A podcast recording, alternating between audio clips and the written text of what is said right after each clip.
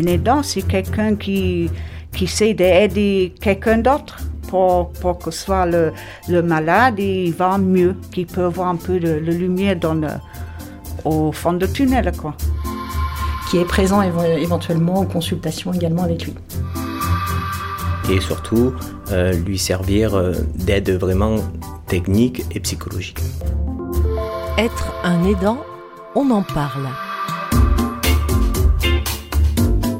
Vous apportez de manière naturelle un soutien à un proche atteint d'un cancer.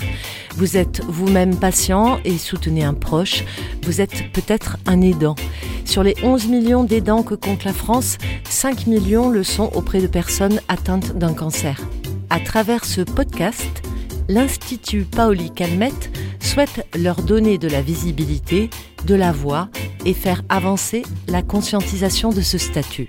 Les différents témoignages que vous allez entendre de patients, aidants et soignants tenteront d'éclairer sur les conséquences de l'aide apportée, sur la place de l'aidant dans le parcours de soins et sur les pistes d'accompagnement médico-social qui peuvent être proposées pour optimiser la prise en charge des patients.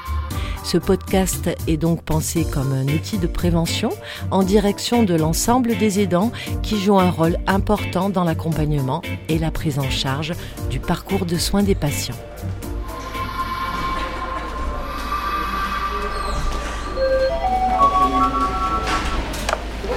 Institut Paoli Calmette, bonjour.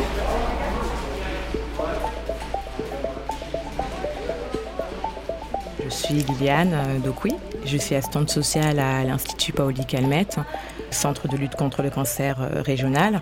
Donc euh, j'appartiens à une équipe de sept assistantes sociales, dont une à mi-temps, une secrétaire et une responsable de service qui est également assistante sociale en direction des salariés.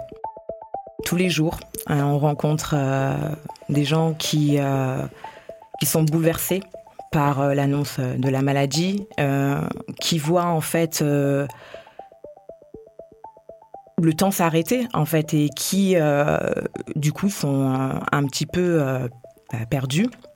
Et c'est vrai que ils vont se questionner sur la prise en charge médicale, est-ce qu'ils vont pouvoir guérir, etc. Mais également, il va y avoir toutes les conséquences administratives, le fait par exemple d'être en arrêt de travail, d'avoir des enfants, qui va s'occuper des enfants, de, savoir si on va pouvoir reprendre ou pas son activité, euh, on a un crédit, tous ces éléments vont être euh, des choses qui peuvent du coup fragiliser euh, le parcours de soins. On oublie aussi que la santé, c'est aussi une santé qui est, bah, qui est aussi sociale. Voilà, qu'il y a le corps, mais il y a aussi bah, l'entourage, la famille, le soutien, le travail. Ça, ça touche à l'identité, tout ça. Il y a un travail aussi de déconstruction sur la représentation euh, liée à l'assistante sociale qui, va, qui peut se faire parce que les patients, euh, euh, bah, la majorité d'entre eux n'ont pas rencontré une assistante sociale avant d'être malade. Donc on va se présenter, expliquer qui on est, quel est notre rôle, le cas dans lequel on intervient. Donc voilà, assistante socio-éducative, c'est l'intitulé de, de notre poste les aidants euh, sont fait connaître historiquement par rapport à la maladie d'Alzheimer. Donc ce sont les associations euh, comme France Alzheimer qui ont euh, fait émerger leur place et qui ont parlé du coup des conséquences de l'aide apportée auprès des proches dépendants. Voilà. Et l'État a mis en place un cadre légal en donnant un statut aux aidants avec la loi du 22 mai 2019. Lorraine, je me prénomme Lorraine. Je suis aidante en fait, euh, je suis euh, assistante euh, de mon époux qui est malade depuis six ans, suite d'un cancer. Voilà, donc je suis à ses côtés. J'ai 39 ans, ça fait 20 ans qu'on est mariés, mon époux et moi. C'est assez difficile quoi de, vivre ça. Mais bon, j'essaie de tenir bon pour déjà moralement l'aider à surmonter euh, cette épreuve à travers les conseils, à travers euh, euh, mon comportement qui a dû changer entre-temps. Donc, je prends beaucoup sur moi, déjà pour le bien-être des filles, parce que nous avions deux filles, C'est vrai que c'est une situation pas facile, mais le fait de l'assister, d'être à ses côtés, euh, euh, de pas se laisser abattre, quel que soit euh, en fait euh, euh, les différents résultats lors des consultations. Euh, parfois, on est dans la salle d'attente, euh, inquiet, euh, donc j'essaie de le remonter, même si au fond de moi, personnellement, euh, je suis aussi inquiète, hein, parce que je vous dis, ça fait 20 ans qu'on est ensemble. Et pour le bien des filles aussi, je suis obligée d'être forte, quoi. Les aidants dits naturels ou informels sont les personnes non professionnelles qui viennent en aide à titre principal, pour partie ou totalement, à une personne dépendante de son entourage pour les activités de la vie quotidienne. Cette aide régulière peut être prodiguée de façon permanente ou non et peut prendre plusieurs formes, notamment le nursing, les soins, l'accompagnement à la vie sociale et au maintien de l'autonomie, les démarches administratives, la coordination, la vigilance permanente, le soutien psychologique, la communication, les activités domestiques. Je me retrouve très bien. Parce que tout ce qui a été cité, c'est en réalité tout ce que je vis euh, au quotidien, quoi. Et c'est ce que je pratique éventuellement au quotidien. Et donc, pour moi, c'est, ça reste, euh, c'est naturel. Je le fais de manière naturelle, euh, c'est, spontané. D'ailleurs, euh, pour vous donner un petit exemple, j'ai pas mal de pas mal de personnes de mon entourage qui trouvent que je suis assez dynamique, que je ne montre jamais que ça ne va pas, même quand ça va ou quand ça ne va pas. Je, je, suis égale à moi-même en fait. C'est vrai que par moments, oui, je vais souvent fondre auprès du médecin traitant où je, j'essaie de sortir, mais ça, j'évite de le faire, par exemple, devant les filles. Mais sinon, euh, je me reconnais totalement dans tout ce qui a été cité euh, dans la définition. Moi, je m'appelle Cécile Bagné-Bratisevic. Je travaille à l'IPC depuis 15 ans. Je suis gériatre de formation. Quand on s'occupe de son parent euh, malade, euh, on a l'impression que c'est un rôle classique, normal, qu'on ne peut pas y couper. D'ailleurs, c'est pour ça que souvent, ils disent que c'est facile. Il y a euh, une échelle qu'on fait parfois, qui s'appelle le fardeau de Zarit, euh, où on demande aux aidants est-ce que est-ce que c'est lourd pour vous de, de, de, vous occuper de votre de votre parent euh, malade?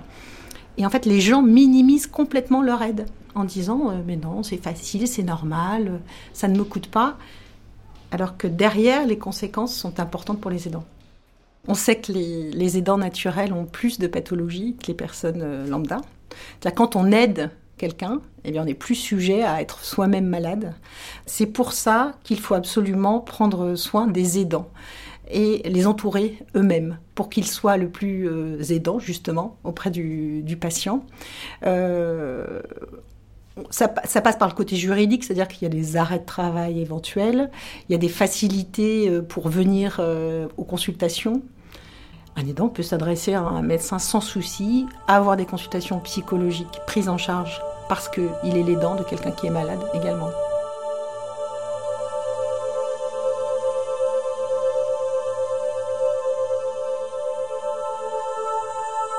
Alors en fait, on a constaté dans, le cadre de nos entretiens euh, qu'on rencontrait euh, beaucoup de patients euh, qui s'occupaient également de, proches à leur domicile et que c'était un frein, euh, ça pouvait être un frein euh, dans le parcours de soins. Bah, C'est vrai que bah, les gens vont se poser la question de mais qui va s'occuper de, mon mari ou euh, de ma femme si je suis hospitalisée Moi, je peux pas, je peux pas aller en maison de convalescence si personne ne s'occupe de, mon conjoint.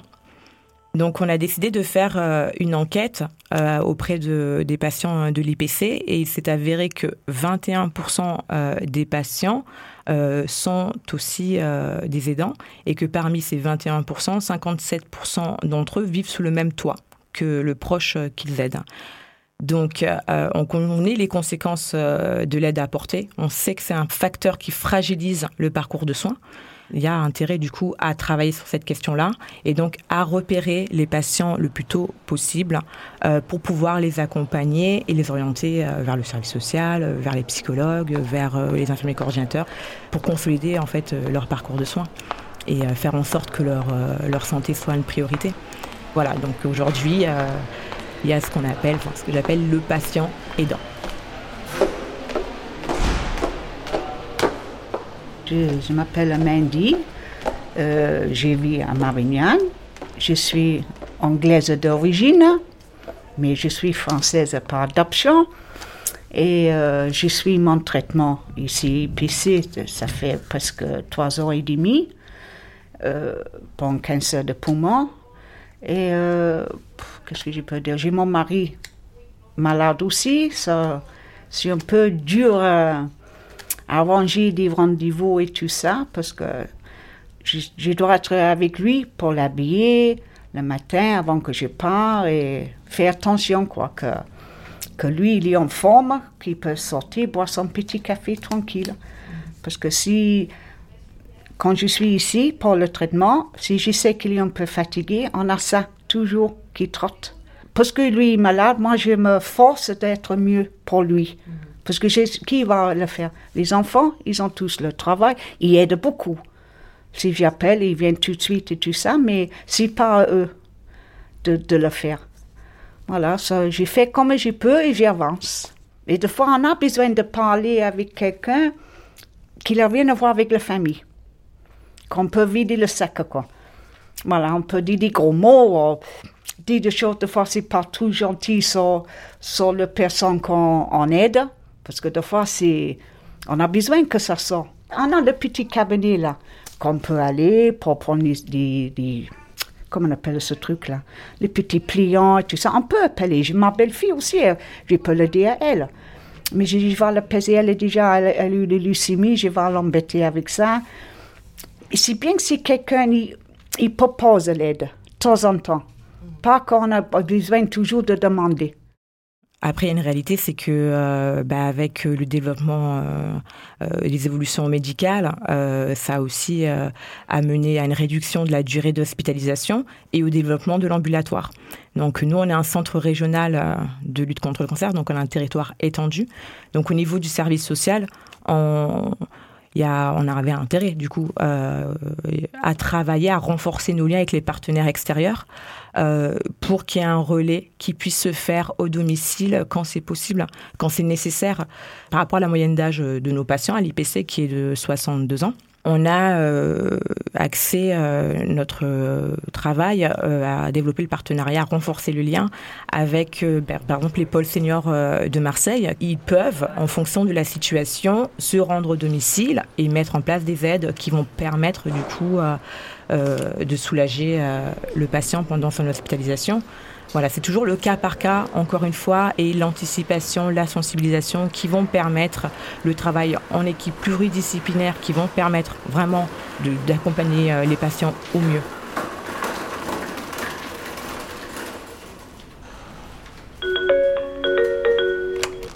Service social, bonjour.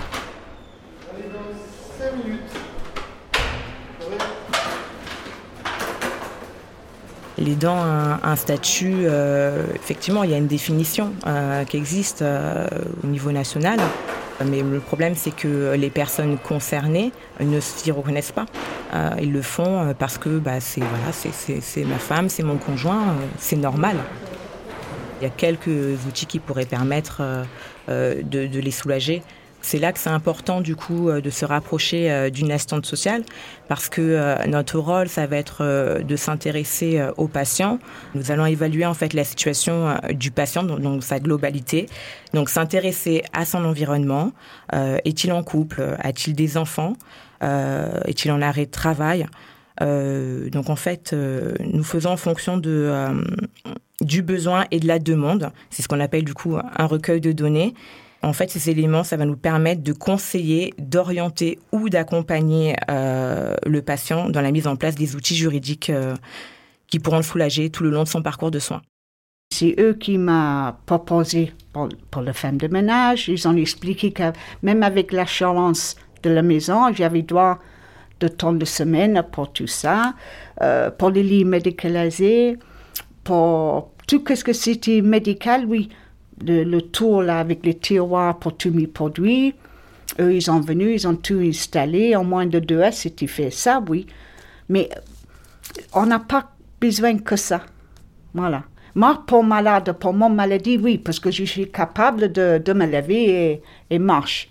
Mais pour quelqu'un comme mon mari, c'est pas juste ça qu'il a besoin. Il a besoin. Même j'ai demandé euh, à les on n'a pas quelqu'un qui vienne pour le promener un peu, qui euh, amène au parc avec, même si j'ai loué un fauteuil et tout ça.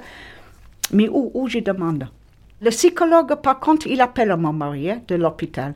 Lui, il appelle euh, à peu près une fois par mois pour discuter un peu. Ça, oui, mais on n'a pas que besoin médical. On a besoin de, des autres petites choses. Vu l'état de mon époux à l'époque, je m'y connaissais pas du tout. Il a fallu effectivement, lors d'une hospitalisation de, de, mon époux à l'IPC, où euh, l'assistance sociale s'est rapprochée justement de, de moi. Ben, je pense qu'elle faisait de la ronde dans toutes les chambres et d'où j'ai été euh, informée par, pour pas mal de petits dispositifs, euh, surtout que là, mon époux euh, euh, fonctionnait de son état et on a dû perdre pratiquement la moitié de son salaire qui était basé sur des heures supplémentaires. Donc, non seulement il y avait le cas de, mon, de le fait qu'il soit malade, et puis on avait également les problèmes financiers, donc c'était très, très, très difficile. Et puis, on, effectivement, aussi des associations. Le fait qu'il y ait des associations, justement, je ne savais pas que, pareil, que ça existait. Euh, grâce à elle, on a eu quelques noms, j'ai eu quelques noms d'associations, euh, des aides de ces associations. Et grâce à elle aussi, j'ai eu le courage de...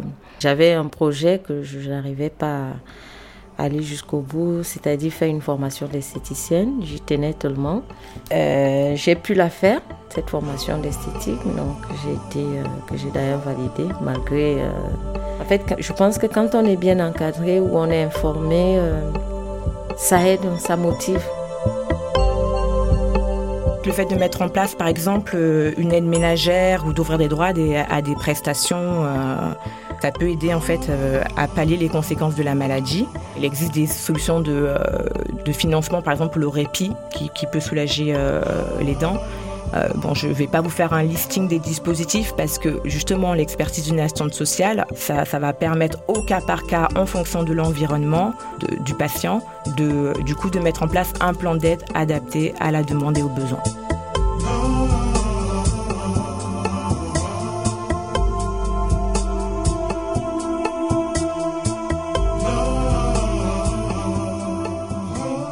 Je suis Jean-François Caillol, je suis infirmier coordinateur, je travaille euh, à l'Institut depuis 30 ans. Euh, je suis infirmier coordinateur depuis 15 ans. Euh, notre métier consiste à voir les patients après la consultation d'annonce du médecin ou du chirurgien, faire le point avec eux sur le parcours, sur leur parcours médical, psycho et social. On est les relais entre l'hôpital et les patients juste après la consultation d'annonce d'un cancer. Pour le moment, on ne s'appuie pas trop sur les aidants c'est le patient qui s'appuie sur les dents. Mhm. Notre contrainte est le secret médical.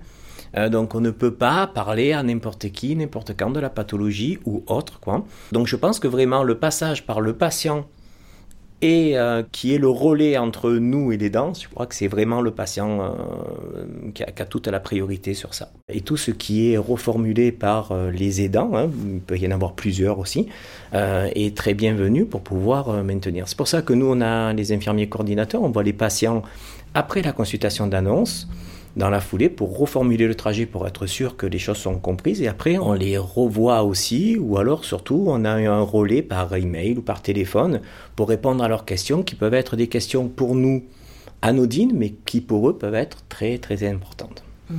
Savoir comment ils vont se déplacer ici, savoir euh, euh, ce qui est remboursé, ce qui n'est pas remboursé, savoir euh, tel médicament prendre ou pas avant, après le traitement ou autre. Quand on va à l'IPC, lors de ces prises de sang, c'est vrai que ce sont des infirmières qui gèrent. Je suis souvent chargée à les imprimer sur quand on a un rendez-vous d'organiser euh, euh, d'organiser le rendez-vous en imprimant ces dernières prises de sang, euh, en, essayant de comprendre. Malheureusement, j'arrive toujours pas à, à, comprendre pour, pour faire face à ces multiples questions, par exemple sur les prises de sang. Euh, et lors des rendez-vous, comprendre réellement euh, et pour, en fait poser, profiter pour poser des questions, des différentes questions euh, au médecin sur son traitement, sur les effets secondaires que généralement quand on rentre à la maison pour que je puisse constater si jamais il y a un souci. voilà l'aidant a un rôle essentiel. Euh, ben, l'aidant ou les aidants, hein, parce qu'ils peuvent être plusieurs. Hein, euh, ils peuvent être plusieurs, ils peuvent se relayer, ils peuvent euh, se... Et on le voit très bien, les patients sont beaucoup plus détendus quand on les voit, en nous disant j'ai ma copine qui va venir, j'ai une autre qui va mettre, j'ai ma fille qui vient, ou autre, ou mon fils là-dessus les patients sont plus détendus. Comme ils sont plus détendus, ben, les traitements sont, euh, mieux euh, acceptés. Et, euh, à mon avis, hein, ce n'est que mon avis, l'efficacité du traitement et la guérison est, est, beaucoup plus efficace. C'est vrai qu'on a des infirmières qui, qui, passent tous les jours à la maison pour tout ce qui est pilulier et tout. Mais puisqu'elles ne restent pas là, Donc, ce que je fais, euh, il faut, je vérifie déjà s'il prend bien ses médicaments. Si jamais il a un malaise, pour que je sois à côté, bah, généralement à côté pour euh, trouver euh, une solution en appelant ou s'il y a des signes qui sont pas, que je trouve un peu étranges par rapport à l'habitude. Il y a aussi le côté, oui, bon, des massages, des trucs, des petits soins pour le remonter. Vu que le traitement est assez lourd, ils ont tendance à oublier les médicaments. Euh, par exemple, euh, euh, les infirmières gèrent tout ce qui est chimio pour lui. et moi, je gère parce qu'il a aussi des problèmes cardiaques. Donc, je gère un peu les autres ordonnances. Donc, je veille à ce que tout, même quand elles le font, euh, je vais surtout s'il les prend et est-ce qu'il a veillé à, à, ce que ces médicaments, qu'il puisse avoir toujours ces médicaments dont je contrôle ses ordonnances. Moi, je m'appelle Cécile Bagné-Bratisevic. Je travaille à l'IPC depuis 15 ans. Je suis gériatre de formation et donc je ne fais que de l'oncogériatrie, c'est-à-dire mon but, c'est d'évaluer les patients euh, de plus de 75 ans qui ont un cancer et de voir quel est le meilleur traitement possible, euh, la meilleure thérapeutique à leur proposer, en fonction de leur état général et des éventuelles euh, maladies qu'ils ont eues avant. Alors, il est essentiel le rôle de l'aidant, c'est-à-dire qu'un patient tout seul, isolé, euh, va être plus faible. Donc, il a besoin de pouvoir s'appuyer sur des gens qui l'aident euh, au quotidien. Euh, donc, il est important, chaque patient à son arrivée nous donne le nom de sa personne de confiance qu'on va appeler. et nous, dans le parcours oncogériatrique, on différencie bien la personne de confiance et l'aidant naturel. et on essaie toujours que l'aidant soit présent à la consultation. C'est-à-dire qu'on va éventuellement, il va nous servir de relais si le patient lui-même n'en est pas capable. Euh, on, veut savoir s'il travaille, quel âge il a. On prend ses coordonnées et à quelle distance il habite du patient.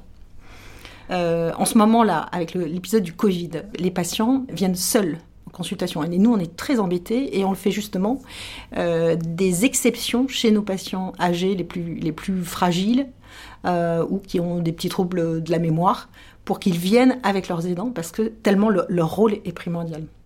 Pour aider au maximum euh, le patient, il faut que tout soit organisé. Euh, un petit truc que je conseille souvent euh, aux aidants, c'est de se munir d'un classeur ou d'un porte-vue dans lequel on glisse les examens biologiques, les ordonnances, les rendez-vous. En fait, c'est tout bête, mais quand le patient arrive, il a tout et ça aide beaucoup euh, le patient lui-même et les, différents intervenants qui vont, euh, qui vont consulter ce, ce porte-vue.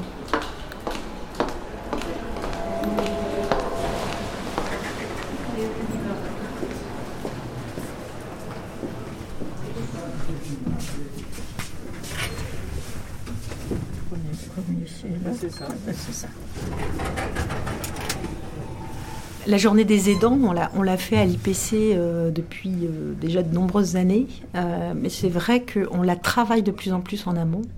On communique de plus en plus dessus parce que je pense que le cancer touchant de plus en plus de monde dans la population générale, il y a de plus en plus d'aidants dans la population générale et, ce terme devient de plus en plus compréhensible pour la population générale. C'est important de savoir qu'on est aidant et qu'on peut soi-même avoir besoin d'aide et savoir où on va trouver ces aides. On se rend disponible euh, à l'Institut euh, Pauli Calmette, donc euh, au lieu de consultation, qui est le lieu où on les rencontre le plus, où ils sont le plus présents, puisqu'ils accompagnent les patients. On est là pour les informer sur les dispositifs de droit qui existent. c'est également un temps de convivialité, d'échange. c'est également l'occasion de rencontrer les partenaires extérieurs qui peuvent prendre le relais au domicile, l'occasion de rencontrer bah, les pôles seniors et l'association Restart qui accompagne les patients qui sont greffés. Ce sont je trouve, un temps important. Il y a le patient et son accompagnant. Et des fois, ça permet aussi de, de, de, de créer le dialogue entre eux sur les difficultés qu'ils rencontrent au domicile. Donc euh, c'est une première approche qui peut donner lieu après plus tard à, un rendez-vous. Et à cette journée, y participent également les assistantes sociales, les psychologues, les infirmiers coordinateurs, mmh. quelques médecins. Donc c'est vraiment un lieu d'accueil, euh, d'échange et de rencontre. Je suis Clara Botaille, psychologue clinicienne à l'Institut Paoli Calmette, et mon rôle est d'accompagner et de soutenir les patients et les proches, aussi bien en hospitalisation qu'en consultation externe. Dans mon service, nous sommes cinq psychologues et un pédopsychiatre. En ce qui concerne la problématique euh, des aidants, au niveau psychique, elle est à la fois très complexe et diverse en fonction effectivement des situations. Alors ce que j'observe comme difficulté pour les aidants, c'est euh, principalement le manque de temps. Trouver du temps pour soi, trouver du temps pour faire les démarches. Donc euh, c'est difficile euh, de solliciter un soutien, la plupart du temps, hein, que ce qu'il soit psychologique ou justement social. C'est dans ce cadre-là que nous, notre rôle est important, surtout du soutien, parce que évidemment, ils arrivent souvent avec une multitude de questionnements euh, sur comment euh, se, positionner par rapport aux, patients, euh, comment gérer leur stress, comment gérer, enfin, tout un tas de problématiques, ça dépend vraiment de, chacun.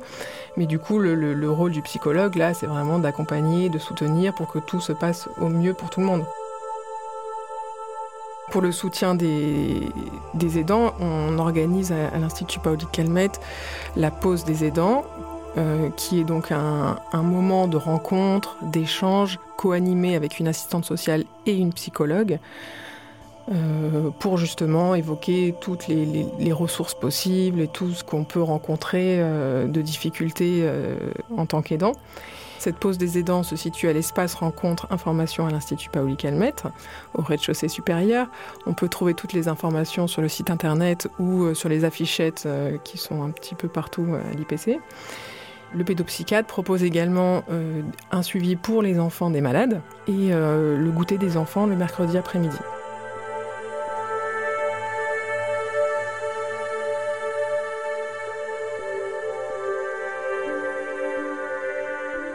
Prenez soin de vous aussi, parce que c'est important.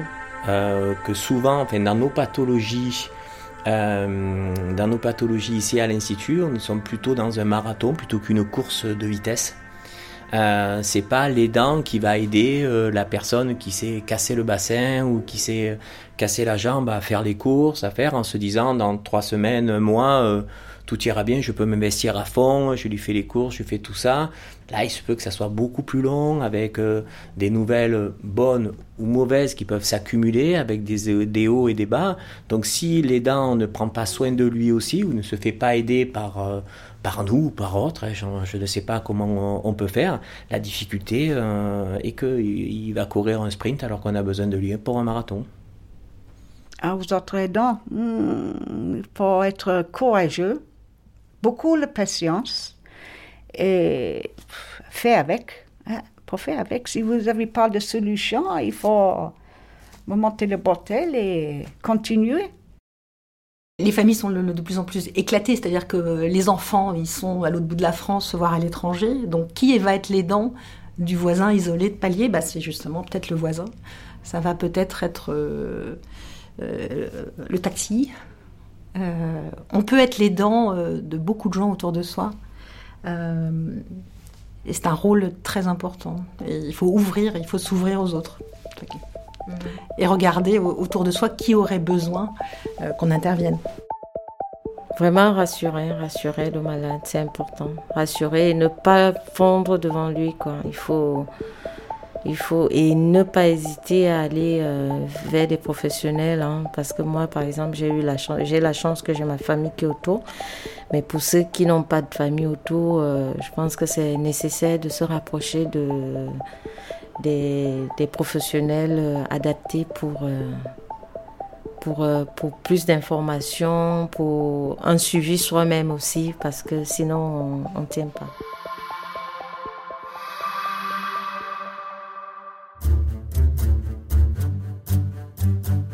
Si la loi du 22 mai a donné un statut à l'aidant, il n'en reste pas moins que les aides existantes doivent et peuvent être améliorées et augmentées.